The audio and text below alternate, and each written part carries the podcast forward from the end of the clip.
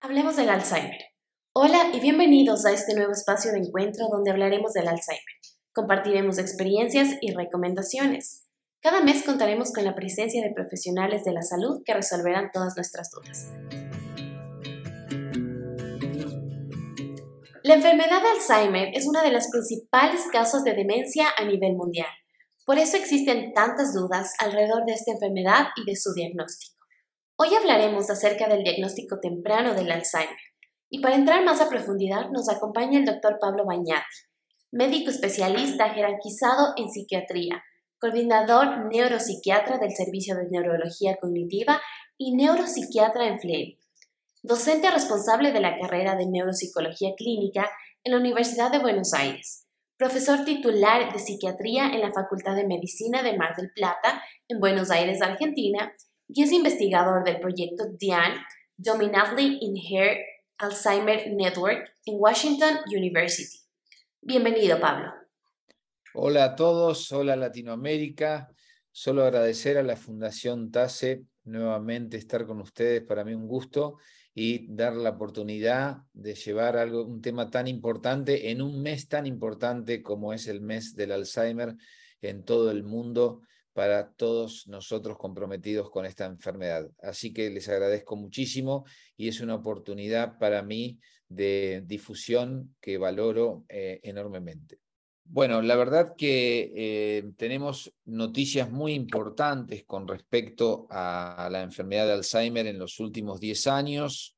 Creo que quizá una de las dos más importantes es esta, haberse descubierto a través del proyecto DIAN que la enfermedad puede comenzar en el cerebro del paciente, en el cerebro de todos nosotros, si tenemos genes o factores de riesgo susceptibles para provocar la enfermedad, 30 años antes. Esto ha sido un, hallazgo muy importante y que tiene mucho que ver con la charla de hoy porque nos marca la importancia del diagnóstico muy temprano, porque el cerebro es muy noble y está soportando durante años eh, la injuria que suponen los depósitos de la proteína pegajosa del amiloide y también la degeneración de las neurofibrillas que van perdiendo su sostén y se van desorganizando, provocando una de las peores consecuencias del Alzheimer, que es la mala transmisión en la información del cerebro, que es la pérdida de las conexiones y la sinaptosis es decir, la muerte de la sinapsis o de la conexión entre las neuronas. Este fue una de las buenísimas noticias en los últimos años, que es el desarrollo del estudio DIAN. El estudio DIAN es el estudio internacional desde la Universidad de Washington San Luis que estudia al Alzheimer genético. El Alzheimer genético es solamente el, hasta el 2% del total de los Alzheimer, pero es un verdadero laboratorio para estudiar la enfermedad y así fue como se pudo conocer lo que recién comentábamos. El estudio DIAN es muy importante y se ha desarrollado en todo el mundo. Es la red de Alzheimer de em, eh, origen eh, hereditario dominante. Quiere decir que son grupos de familias, ese 2%, que cada integrante va a tener la posibilidad de eh, tener el gen y el 50% de probabilidades de tener el gen, y si tiene gen positivo para Alzheimer dominante, va a desarrollar la enfermedad 100%. Son familias que desarrollan antes, son tres generaciones consecutivas de familias con la enfermedad y siempre decimos que es un Alzheimer que llega antes a los hogares, se adelanta y llega en la etapa productiva de las personas, rompiendo el impacto es enorme en el seno del hogar.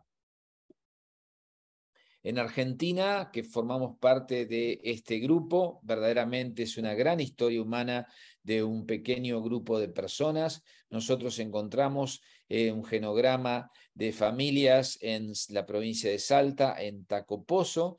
Realmente esto fue eh, muy impactante. Seguimos el estudio, tenemos el honor, el orgullo de que Randall Bateman, el eh, PI, el investigador principal y responsable de todo el estudio DIAN desde la Universidad de San Luis, va a venir a, Salta y quiere ir a Tacopozo en el próximo mes de noviembre. Esto es un espaldarazo enorme para, no solo para la Argentina, sino para toda la región y es la esperanza. Piensen que familias de estos pequeños pueblos y comunidades de Salta o del Chaco, de las provincias argentinas, están empezando a tener la esperanza de participar en lo que se denomina el DIAN-2 o DIAN-2, que es el Trial Unit, que son los estudios con drogas modificadoras de enfermedad, y entonces estos jóvenes podrán quizá retrasar la progresión de enfermedad y sortear la historia este, ineludible que tenían estas familias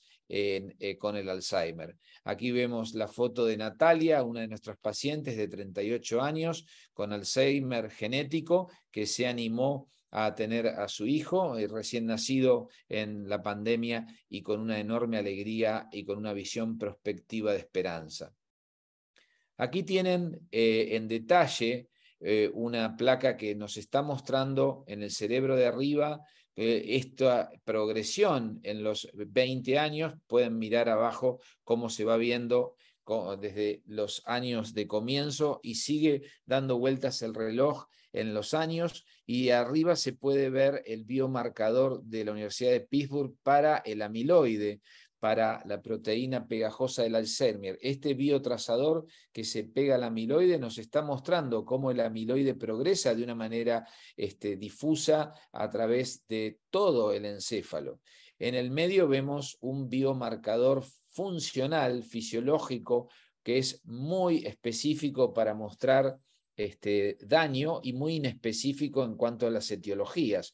Muestra daño eh, eh, y compromiso funcional en el cerebro porque eh, la fluorodeoxiglucosa, de acuerdo al metabolismo de las neuronas, va a ir este, mostrando el desarrollo del nivel energético metabólico del cerebro y podemos ver el compromiso a través de los años. Por último, abajo vemos los cambios en el espesor cortical, es decir, la creciente y progresiva atrofia, que al principio es una atrofia selectiva, corteza este, para hipocampal e hipocampal, y luego desde los núcleos de Maynard, corteza hipocampal, eh, va a hacer este, lugar a las atrofias más eh, corticales, sobre todo en zonas este, eh, parietales y también frontotemporales. Aquí vemos el foco y una de las placas importantes en lo que tiene que ver con diagnóstico precoz, los famosos estadios predemencia en las fases de la enfermedad de Alzheimer, donde hablamos de Alzheimer sin Alzheimer, es decir, cuando nosotros tenemos ya determinada enfermedad, pero sin una expresión clínica, en etapas preclínicas.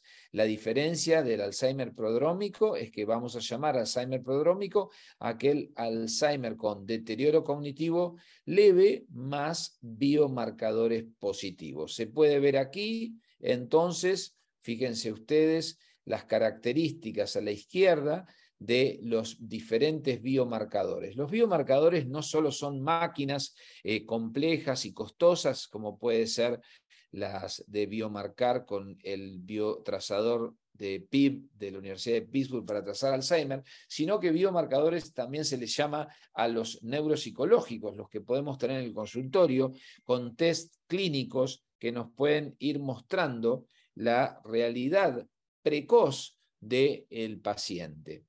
Fíjense, ah, yendo más hacia la derecha, cómo en el Alzheimer prodrómico ya empieza a haber una pérdida de la memoria episódica que en el consultorio se va a poder este, constatar y también se puede ver con eh, las famosas eh, alteraciones en los test con el no recupero con claves, que es una eh, impronta de la alteración del almacenamiento. Nosotros sabemos que cuando los neuropsicólogos ponen en los tests que hay pérdida o hay alteración en el almacenamiento, es muy probable que estemos frente a una enfermedad neurodegenerativa en estadios de inicio.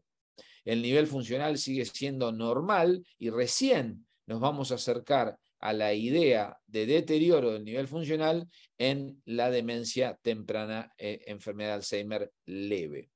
Fíjense abajo en el cuadro cómo se puede ver que a partir de la enfermedad preclínica y prodrómica, los biomarcadores ya de resonancia nuclear magnética, de PET con FDG, de imagen amiloidea y de eh, biomarcadores en líquido cefalorraquídeo pueden empezar a estar aumentados, anormales o la presencia en la resonancia de atrofia precoz de los hipocampos. Estos datos son eh, más recientes, se han mostrado mucho ahora en la conferencia de Alzheimer en San Diego, eh, y lo primero que quiero mostrarles es que más de la mitad de nosotros ha sido afectado por la demencia. ¿Por qué? Porque 52% de nosotros conoce a alguien que padece eh, la demencia. 43% tiene un miembro en eh, alguna rama de la familia con Alzheimer. 17% tiene a uno de los abuelos con Alzheimer y 13% tiene a uno de los padres con enfermedad de Alzheimer. El, diagnóstico temprano o precoz ha abierto uno de los desafíos éticos eh, modernos en demencias. Antes los desafíos éticos eran solamente sobre la supervivencia, si había que alimentar o no a los pacientes eh, fuera de sus deseos, ya con cánulas o con el botón gástrico, o eh, si van eh, la heredabilidad en cuanto a lo económico, si la capacidad de testar. Y ahora hay un nuevo paradigma ético que es si se le dice al paciente en diagnóstico muy temprano que su enfermedad es una demencia. Y entonces tenemos que saber si la gente quiere conocer acerca de su riesgo de, desarrollar demencia. Y fíjense este dato 2021, el, casi el 75% quiere es, saber y quiere escuchar acerca de la demencia. La gran mayoría, ¿por qué? Porque la gran mayoría quisiera acceder a un diagnóstico temprano. Fíjense que el 90% ya está de acuerdo con acceder a un diagnóstico temprano. ¿Cuáles son los fundamentos para que la gente quiera acceder a un diagnóstico temprano? Las razones son fundamentalmente que se cree en la tecnología, se confían las nuevas generaciones, sobre todo en poder acceder a tratamientos y no se equivocan porque el nuevo grupo de drogas modificadoras de enfermedad está empezando a mostrar un retraso en la progresión de neurodegeneración. Entonces hay una enorme expectativa, eh, tanto en el DIAN-2 como en la industria farmacéutica en general y en la comunidad toda vinculada a las demencias, en la esperanza de que las drogas pueda ocurrir algo similar a lo de las enfermedades crónicas. No se cure la enfermedad de Alzheimer, pero sí se pase a ser una enfermedad crónica con muchos más años de buena calidad de vida. Otra de las razones para querer acceder a un diagnóstico temprano es el hecho de poder tomar decisiones autónomas sobre la propia vida.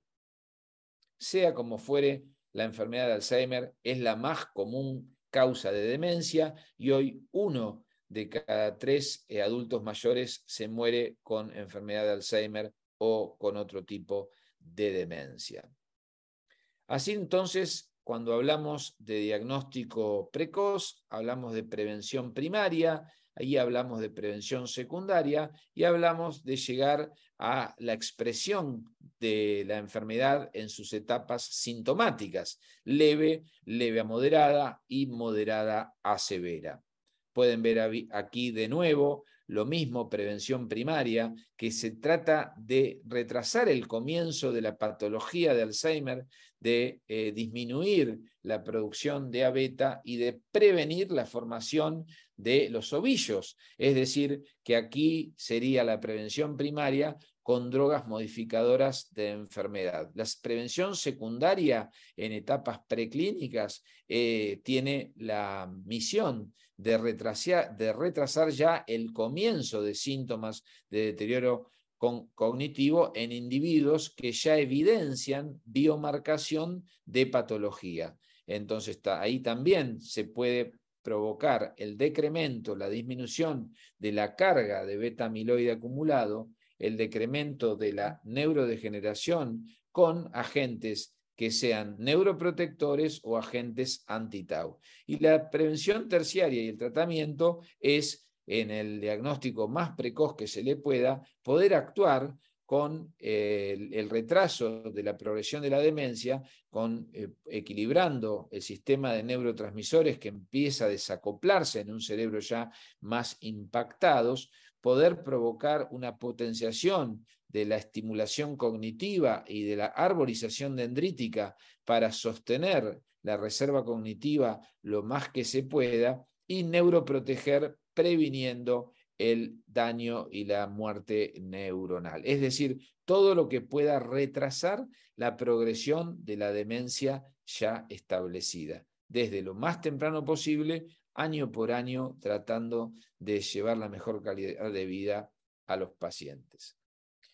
Yendo ya a el workup, la progresión de pasos para llegar a un diagnóstico precoz, no nos tenemos que olvidar que el concepto tradicional de demencia ya es muy antiguo. Pensar que son compartimientos estancos donde solamente tenemos Alzheimer puro, tenemos eh, demencia vascular pura, que ya sabemos hoy que la demencia vascular pura es menor al 10%, ¿eh? la demencia de cuerpos de Lewy pura u otras demencias. Hoy eh, desde hace ya más de 10 años, el eh, concepto de demencia es de un grupo de proteinopatías que pueden estar también vinculadas a daño cerebrovascular, pero que muchas veces coexisten. Podemos encontrar en cerebros de pacientes fallecidos con enfermedad de Alzheimer muchos cuerpos de Lewis de una alfa-sinucleinopatía. Y también podemos encontrar en pacientes con Alzheimer este, expresiones de taupatía y de otros tipos de, esquemas de presentación clínica demencial, como es la variante frontal de la enfermedad de Alzheimer. La demencia mixta, eh, comprometiendo también la, em, la enfermedad neurodegenerativa con el componente cerebrovascular, es la segunda causa detrás del Alzheimer de demencia más común. Entonces, el síndrome que ocurre en la demencia eh, es un paraguas, el síndrome demencial es un paraguas, es un término usado para describir un abanico de síntomas asociados con deterioro cognitivo, pero no nos alcanza con eso. Vamos a tratar de especificar frente a qué patrón principal de demencia estamos. Ahí fíjense que figura lo que yo les decía, la demencia de Alzheimer principal, luego la demencia mixta, se le llama allí vascular, pero es demencia mixta con componente vascular, Lewy Badis y luego frontotemporal que ha crecido en el conocimiento y en el diagnóstico con lo que era 20 años o 15 años atrás. Aquí tenemos el algoritmo eh, recomendado para comenzar frente a la sospecha de un paciente que presenta este, deterioro cognitivo posible o queja cognitiva. Vamos a realizar una buena anamnesis, un buen examen físico y vamos a usar test cognitivos de screening. Luego vamos a ver un poco más en detalle esto. Y frente a este paciente con ese eh, workup, con ese seguimiento sistemático de evaluación que comprende la anamnesis, no solo del paciente, sino también de los familiares para medir el nivel funcional que está teniendo el paciente, si es el mismo de siempre o si ya es otro sujeto o está cambiando, el examen físico implica el neurológico, el examen psiquiátrico el, y los test de bedside o test de screening al lado de la cama o test de screening en consultorio, son llamados test de screening. Si entonces está alterada la cognición, vamos a decir si el paciente tiene deterioro cognitivo y si no está alterada, el paciente está normal. Si está alterada, vamos a ir hacia la batería más completa de deterioro eh, de mm, examen neurocognitivo y si ya esa batería es normal, podemos ratificar y consolidar que ese sujeto tiene que ser nada más un sujeto que va a control esporádico, pero que está normal. Ahora, si la versión neurocognitiva muestra alteración, tenemos un deterioro cognitivo que vamos a ver si ese deterioro cognitivo es suficiente para alterar o no el nivel funcional del sujeto. Si no altera el nivel funcional del sujeto, vamos a hablar de un deterioro cognitivo probablemente leve, porque sabemos por definición que el deterioro cognitivo leve no es la queja cognitiva corroborada por un informante, nosotros la hemos constatado en el consultorio, pero no tiene alteración del nivel funcional. Si tiene alteración del nivel funcional, cumple los criterios de definición de lo que es una demencia. Y allí nosotros vamos a tener que hacer el mejor diagnóstico diferencial munidos de pruebas de laboratorio y de neuroimágenes para saber, como les decía antes, qué tipo de demencia tenemos enfrente. Si más de perfil neurodegenerativo, si más de perfil vascular, o tiene la peculiaridad de conformar un patrón de Lewis, un patrón frontotemporal o de otros tipos de demencia más específicos. Entonces, continuando, o mejor dicho, haciendo con más precisión la detección del diagnóstico temprano, sabemos que la clínica sigue siendo de gran utilidad.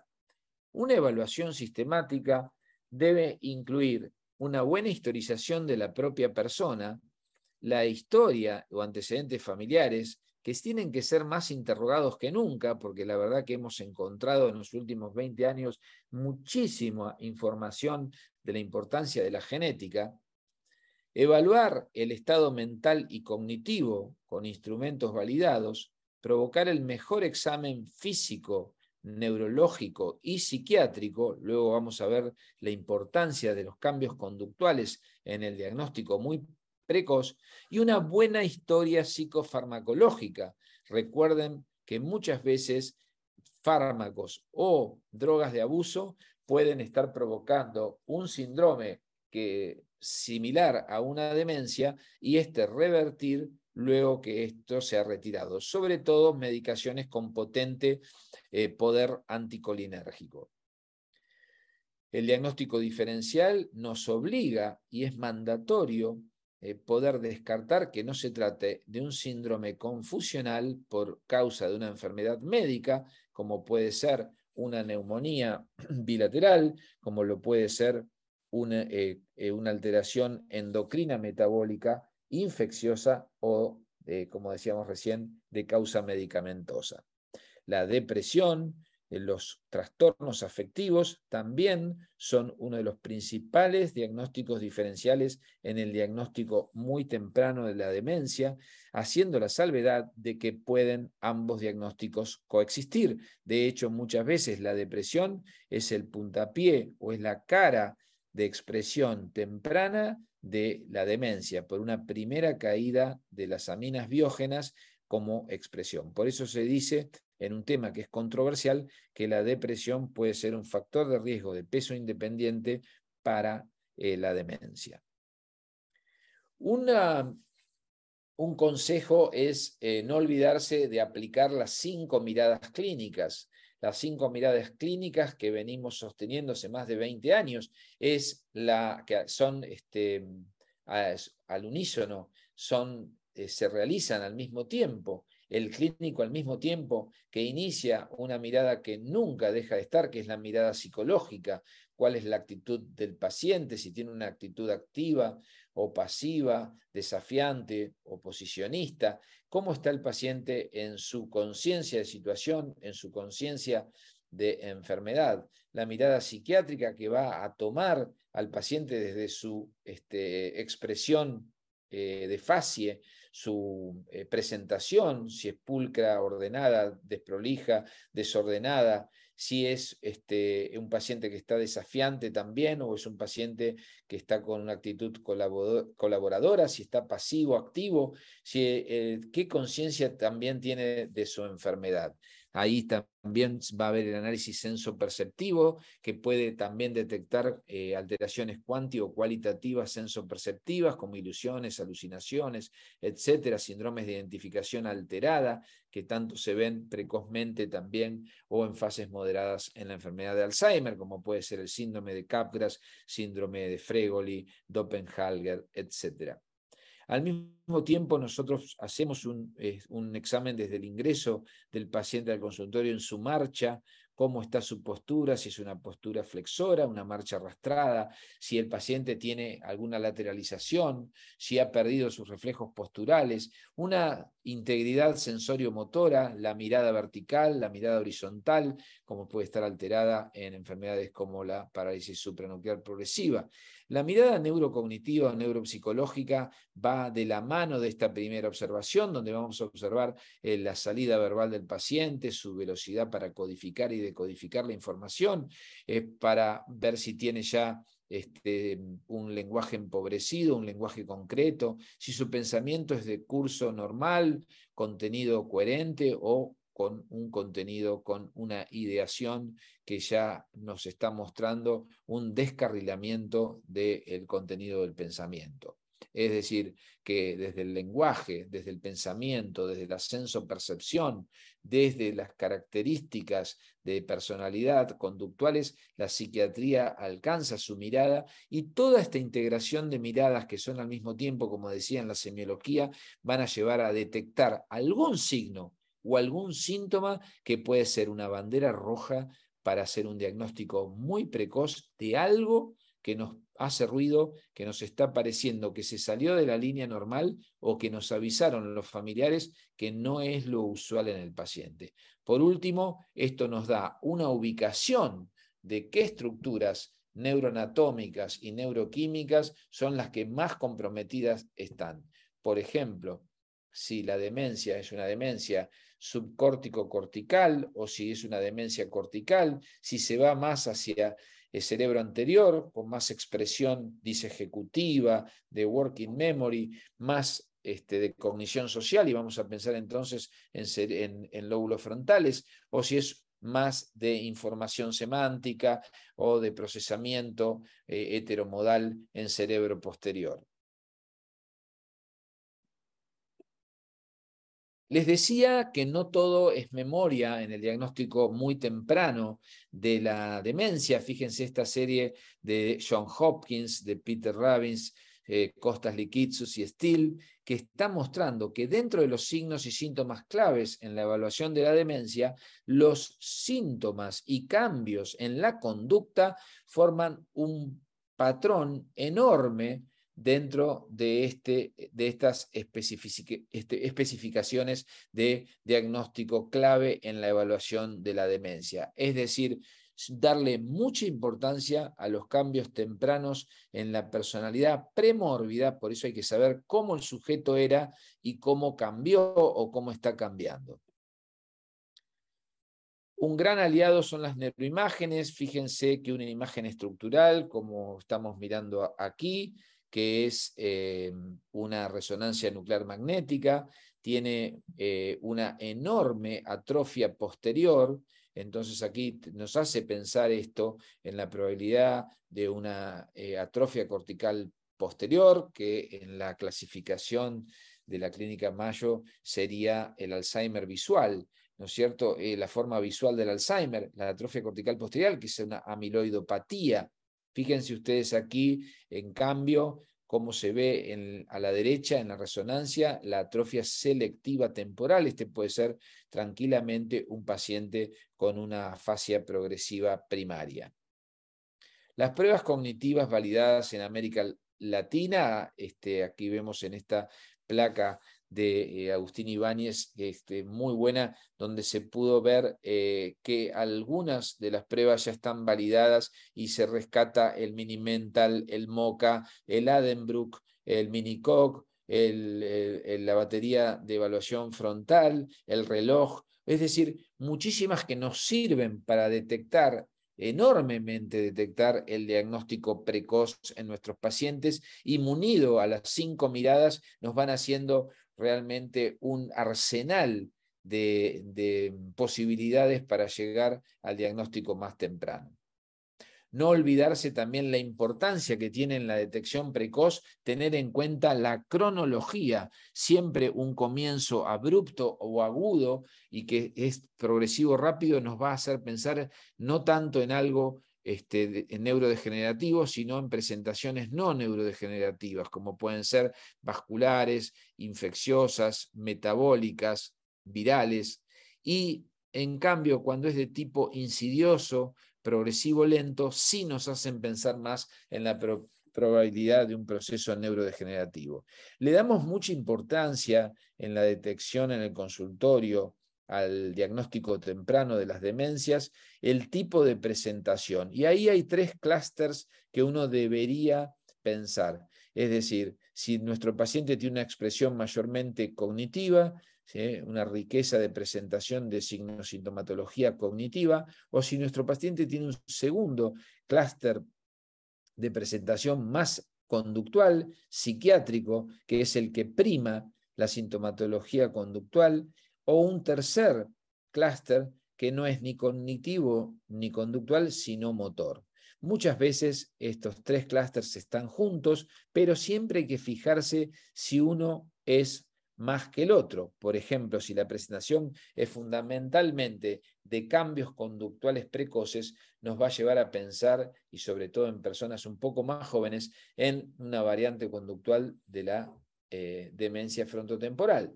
Si en cambio tenemos muchos eh, cambios motor con síntomas parkinsonianos, presencia de alucinaciones visuales, podemos orientarnos a una demencia de cuerpos de Lewy con síntomas neuropsiquiátricos prominentes, extrapiramidalismo y fluctuaciones a través del día del estado de conciencia.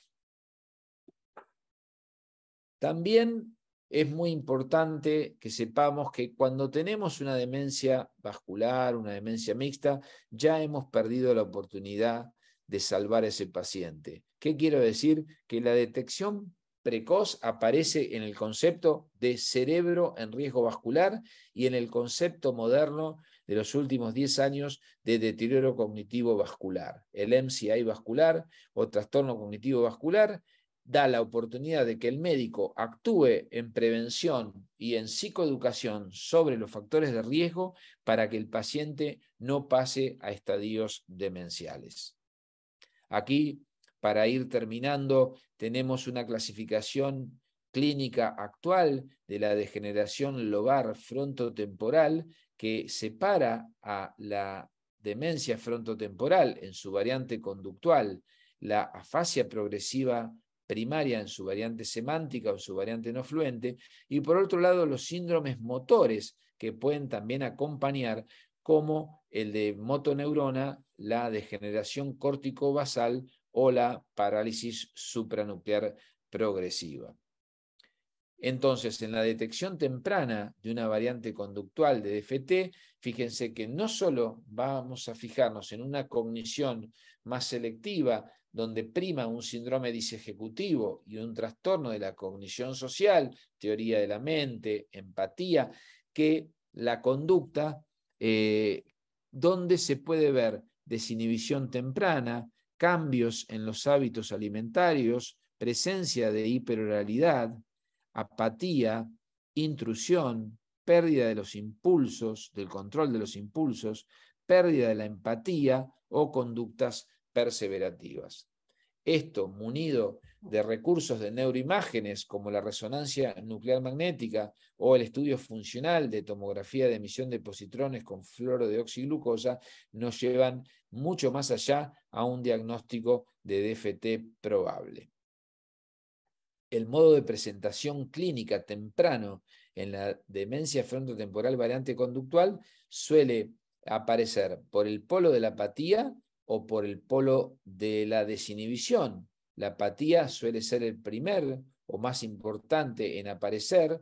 Eh, muchas veces lo identificamos en forma retrospectiva porque ha sido este, mal diagnosticado como depresión. Y la desinhibición es la segunda forma de presentación en frecuencia y se va a caracterizar por conductas aberrantes, este, manierismos, bizarras, impulsivas, va a generar mucho más distrés a nivel familiar y lleva a una consulta mucho más precoz. Suele ser lamentablemente mal diagnosticado como un síndrome de excitación psicomotriz o debido generalmente a cuadros de alienación, psicosis, etc. Por eso es muy importante eh, lo que tiene que ver con el diagnóstico diferencial entre demencia frontotemporal y desórdenes psiquiátricos primarios. Siempre sospechar cuando hay un inicio tardío de síntomas psiquiátricos o trastornos depresivos bipolares de larga duración con síntomas que en vez de ser episódicos como la enfermedad bipolar, son progresivos y se acompañan de síntomas cognitivos más prominentes que lo habitual para una enfermedad depresiva o bipolar. El inicio tardío con síntomas psicóticos también es otra prueba de, diagnóstico diferencial con la enfermedad psiquiátrica primaria, también sospechar de aquellos que inician tardíamente síntomas obsesivos compulsivos y conductas impulsivas, y también el solapamiento real de las patologías, porque, por ejemplo, un paciente que tiene un trastorno bipolar no olvidarse que tiene la probabilidad también de ser un primer fenotipo para un posterior desarrollo de una demencia frontotemporal que estaba anteriormente este, genéticamente determinada. Bueno, eh, he querido hacer un repaso desde el principio hacia el diagnóstico del consultorio, la detección temprana y eh, llamar la atención de las oportunidades que se pueden crear a través del el concepto de llegar antes y sobre todo para ello se necesita la pasión por explorar. Muchísimas gracias y quedo abierto a las preguntas. Muchas gracias, doctor Bagnati, por tan valiosa información y por presentarnos conceptos tan actuales. Pienso que han resultado de gran valor para todos. Bien, tenemos varias preguntas. Eh, tenemos personas conectadas desde varios países, Argentina, Guatemala, Perú, Nueva York, Colombia, bueno, varios países, y nos han planteado diversas preguntas, así que trataremos de contestar el mayor número posible. Y bueno, la primera pregunta es de Cira y nos consulta. En el caso de sospechas por la presentación de ciertas conductas o comportamientos en un familiar, ¿cómo podemos persuadir a la persona para hacer una evaluación? Si ésta se rehúsa Mm, no quiere escuchar de evaluaciones y mucho menos de conocer un diagnóstico. Doctor. Es una pregunta muy buena, es muy actual, eh, sucede siempre. Allí eh, un consejo de experiencia es que se suele hacer lo que se llama las eh, white lies, ¿no? las mentiras blancas o piadosas, donde puede ser que se lo lleve por alguna excusa médica de otra índole que no sea la del cerebro un control de algo que, ustedes perciban que siempre le ha importado al paciente. Si al paciente le ha importado su piel, hacer la consulta pensando que lo llevan al dermatólogo. Si al paciente le ha importado mucho su estética, hacerlo por ese lado. Eh, también otra de las este, excusas es un control periódico de salud, un chequeo clínico. eso suele resultar también como una probabilidad. El otro, si, nada de esto es posible, el otro que utilizamos es que eh, vaya como acompañante y que en realidad el que consulta es el cónyuge y luego se lo va metiendo en la entrevista, se le va torciendo el brazo para el lado de él. Y siempre puede llegar a ser de utilidad, sobre todo si el médico granjea una simpatía con el paciente. Puede terminar diciéndole, bueno, ya que estamos, lo reviso a usted. Eso se lo hago gratis el, paciente se ríe, colabora y termina rendido frente a la evidencia del momento. Así que bueno, cada médico tiene un poco su expertise y tiene sus estrategias, pero em, no hay que no dejar de consultar cuando el paciente dice no. ¿eh? Eh, muchísimas gracias, doctor Bañati. Brillante su presentación. Nos ha ilustrado un montón sobre todas las demencias, no solo el Alzheimer, sino la vascular, la frontotemporal, que también vemos mucho, eh, hemos visto mucho también en la residencia TAS, entonces ha sido muy eh, interesante su charla. También nos escuchan a través de nuestras redes sociales de Facebook y tenemos aquí una pregunta de Cerela Zambrano. Yo también me hacía esa misma pregunta.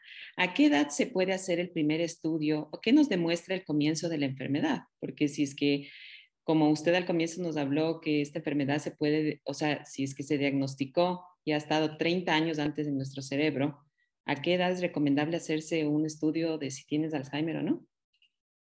Bueno, esto va a depender de dos cosas, de la heredabilidad de cada familia, ¿eh? Y otra de la presentación de, síntomas. Es decir, si el paciente tiene una baja heredabilidad, si la persona tiene una baja heredabilidad y tiene un muy buen funcionamiento, no tiene ningún sentido que haga una prueba a los 20 años, o a los 25, o a los 30. ¿eh? Luego de los 40 años, este, yo siempre le digo a la gente, ¿no?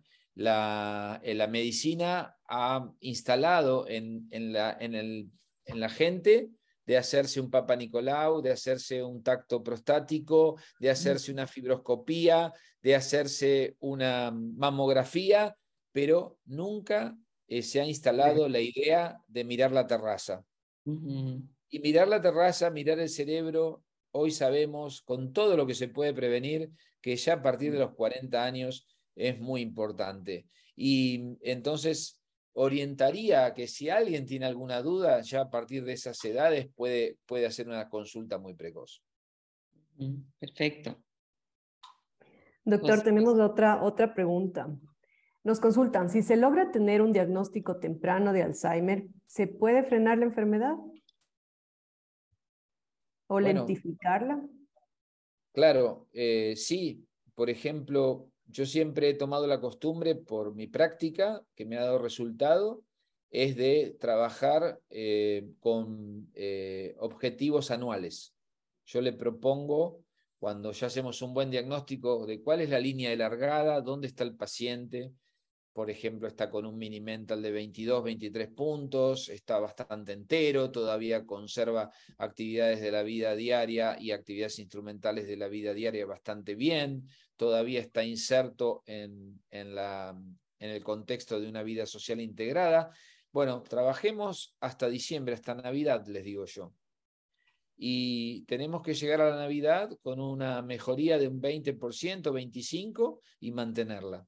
Entonces, con estimulación cognitiva, con las drogas sintomáticas, con la psicoeducación, con la vida social integrada, con el ejercicio, con la dieta mediterránea, con todos los suplementos específicos que ese paciente necesite, es muy probable que se retrase la progresión de enfermedad y llegue así. Y así uno va acompañando a las familias año tras año y sí, sí es una, un buen pronóstico en ese sentido. Máxime con la esperanza que tenemos ahora de que seguramente en los próximos cinco años vamos a tener una droga que va a empezar a retrasar un poco la progresión de enfermedad, porque vieron ustedes que este, si bien es una droga muy torpe, el aducanumab eh, encontró una aprobación en junio del 2021. La, eh, hay otras drogas en el Dayan-2 que están empezando a mostrar un retraso en la neurodegeneración, se detienen un poco los marcadores de neuroprogresión. Entonces, son una esperanza tangible, la tenemos ahí en las narices. Así que más que nunca hay que diagnosticar precoz y más que nunca hay que cuidar mucho al familiar con Alzheimer. Eh, muy bien, doctor. Y aquí hay una pregunta de Patricio López y le voy a añadir la otra pregunta, porque él nos dice que eh, si existen algún tipo de ejercicios para retrasar esta enfermedad. Y usted nos habló al comienzo de los factores de riesgo. ¿Cuáles son los factores de riesgo que pueden incidir en una enfermedad de Alzheimer o algún tipo de demencia? ¿Y qué ejercicios nos pueden ayudar a enlentecer este proceso de la enfermedad? Bueno, ahí eh, yo dije cuando empecé la charla que era uno de los dos mayores descubrimientos de los últimos años había sido que el Alzheimer empezaba hasta 30 años antes. El segundo eh, es que cuatro de, cada diez demencias se pueden prevenir. Y esto, fue determinado por The Lancet Commission gracias a los estudios eh, multicéntricos de intervención multimodal enormes como el Finger, como el Pointer, que han mostrado ese retraso en la progresión y son una enorme esperanza y de nueve factores modificables de riesgo, modificables de riesgo, se pasó a 12 factores de riesgo modificables, que son la hipertensión arterial, la obesidad o el sobrepeso en la vida media, en la adultez media, el tabaquismo, el nivel educacional, eh, la glucemia, la hiperglucemia o diabetes, eh, las alteraciones del colesterol o de los lípidos, los trastornos afectivos, el sedentarismo, la disminución de la vida social integrada, la polución ambiental, la prevención del traumatismo de cráneo y el abuso alcohólico. Me acordé de los 12. Bien, ¿Eh? excelente. Eh, de tanto repetirlo, porque realmente es enorme. Me encantó en el video, les quería decir, el video de Tase, me gustó mucho la señorita que dice, ¿qué estás haciendo vos por el Alzheimer? ¿Eh? Ese video me parece muy interesante porque hoy cada uno puede hacer algo por el Alzheimer, pero sobre todo se tiene que mirar el ombligo y preguntarse qué está haciendo por el Alzheimer. Terminaría el video con, con alguien más que con más énfasis lo repita. ¿Qué estás haciendo con el Alzheimer? Porque realmente hay muchísimo ahora para hacer, muchísimo. Si, si nada más con estos 12 factores este, alguien no mueve un dedo y con las prioridades que hay de diagnóstico precoz y con las prioridades que tenemos de esperanza en las nuevas drogas, es una verdadera revolución. La prueba está en todos ustedes, en esta fundación, en, me encantaron los chicos, los enfermeros ahí de la residencia también. Este, muy bueno, me gustó mucho ese video. Muchas gracias, José. Qué bueno, doctor. Em, bueno, tenemos otras preguntas y una de ellas es, ¿cómo debería explicarle a la persona con Alzheimer que tiene esta enfermedad? Una pregunta bastante frecuente, doctor. Muy bien. Bueno, yo vieron que puse énfasis en que el 75% de las personas querían saber. Cada caso es especial, cada caso es particular hay que hacer una buen screening de la salud mental de ese sujeto. Nosotros en el estudio DIAN hacemos una evaluación integral de la salud mental, les tomamos escalas hasta escalas de suicidio. Tenemos que saber cómo está ese paciente y qué redes tiene, qué redes tiene de contención, qué esperanzas tangibles tiene. Nosotros cuando damos información tenemos que tener todo eso muy claro. Y ahí sí, cada caso en particular se le puede decir, por, ejemplo, la, pregunta más básica que nosotros hacemos es, suponete que vos tuvieses una enfermedad cerebral, ¿qué harías? Y ahí tenés una muy buena pesquisa de qué te contesta la persona. Ni siquiera con la necesidad de nombrar la palabra Alzheimer. Suponete que vos tuvieses una enfermedad cerebral este, progresiva, ¿qué harías? ¿Eh? Te enterás que la tenés, ¿qué harías? Y yo me pego un cuetazo, te dice alguien, como se dice aquí en Argentina. ¿no? Yo me pego un cuetazo. ¿eh? Y otro te dice, bueno, seguiría viviendo, como dijo Ronald Reagan. Ronald Reagan tuvo la valentía de decir, me han dicho que tengo la enfermedad de Alzheimer. Voy a hacer lo mismo que hice hasta hoy. Me levantaré a la mañana con, con mi compañera Nancy y lucharé por mi país. Y la verdad que cambió el paradigma en los Estados Unidos. Fue verdaderamente un eh, líder inspirador. Eh, le hizo muy bien a la comunidad, porque se estaba empezando recién con el concepto en la década del 90 de la importancia del concepto de deterioro cognitivo leve. Así que esos son mis conceptos sobre el decir o no decir. Perfecto, doctor. Aquí tenemos otra pregunta de Clara. Eh, si una persona tiene todos los síntomas, pero en los estudios no tiene los depósitos de la proteína, ¿se puede decir que no es Alzheimer? Yo me guío mucho por los síntomas, ¿no? Si tiene los síntomas. Eh, ahora, eh, en cuanto al Alzheimer, si tiene amiloide positivo, este, es un paciente para controlarlo muy de cerca, muy de cerca si es que no tiene ningún síntoma, mirarlo. Y si tiene síntomas y no tiene eh, Alzheimer, hay que mirarlo y seguirlo también. Eh, no me confiaría. Em, es decir, cuando nosotros tenemos presencia de amiloide positivo, eh, sabemos que es muy probable que sea una enfermedad de Alzheimer, pero no 100%. Ahora, si el paciente no lo tiene y tiene síntomas, ese paciente hay que seguirlo siempre. No hay que confiarse. No hay que confiarse.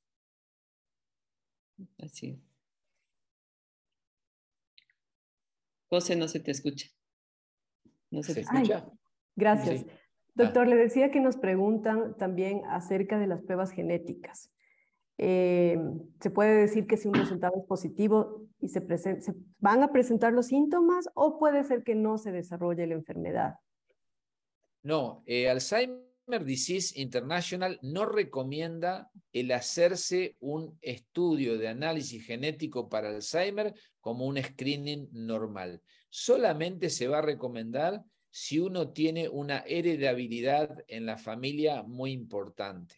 Entonces, el, poseer un eh, APOE4 eh, con un alelo de riesgo eh, te da positivo, bueno, vas a tener un porcentaje mayor de probabilidad de tener la enfermedad. Pero tenerlo, tenerlo, por eso Alzheimer Disease International con muy buen sentido común recomienda no hacerlo, vos te lo haces. ¿Te da positivo? No quiere decir que vas a desarrollar la enfermedad. Entonces vivís más estresado ¿eh?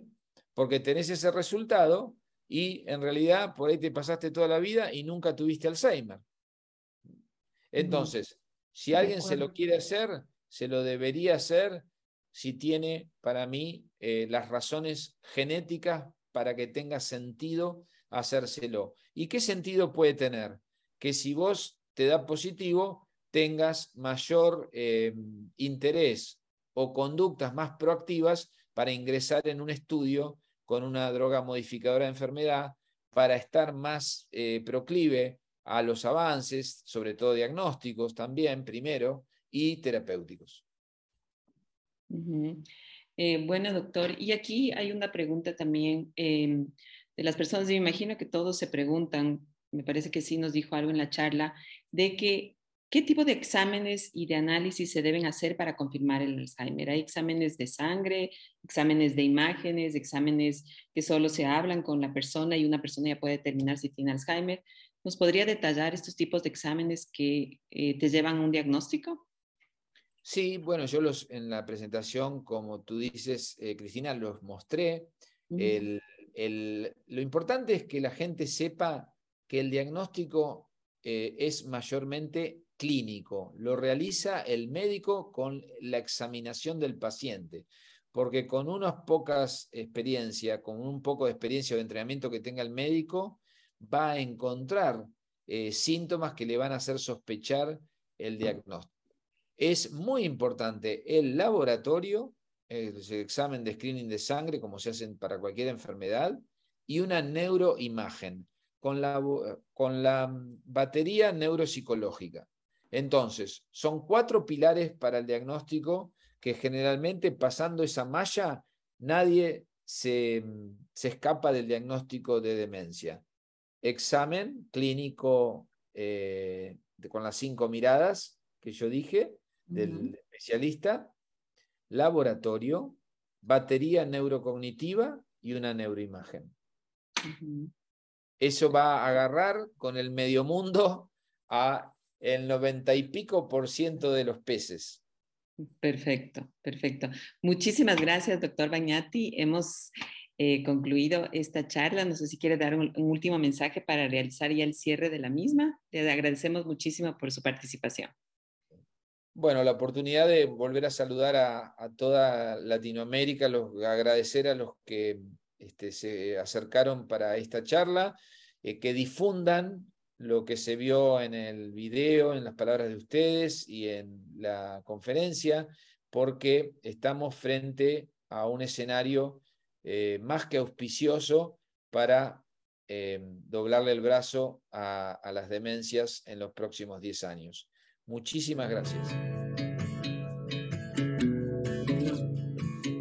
Recuerda seguirnos en todas nuestras redes sociales. Nos encuentras como Fundación TASE y para más información visita nuestra página web www.fundaciontase.org. Nos vemos en el próximo episodio.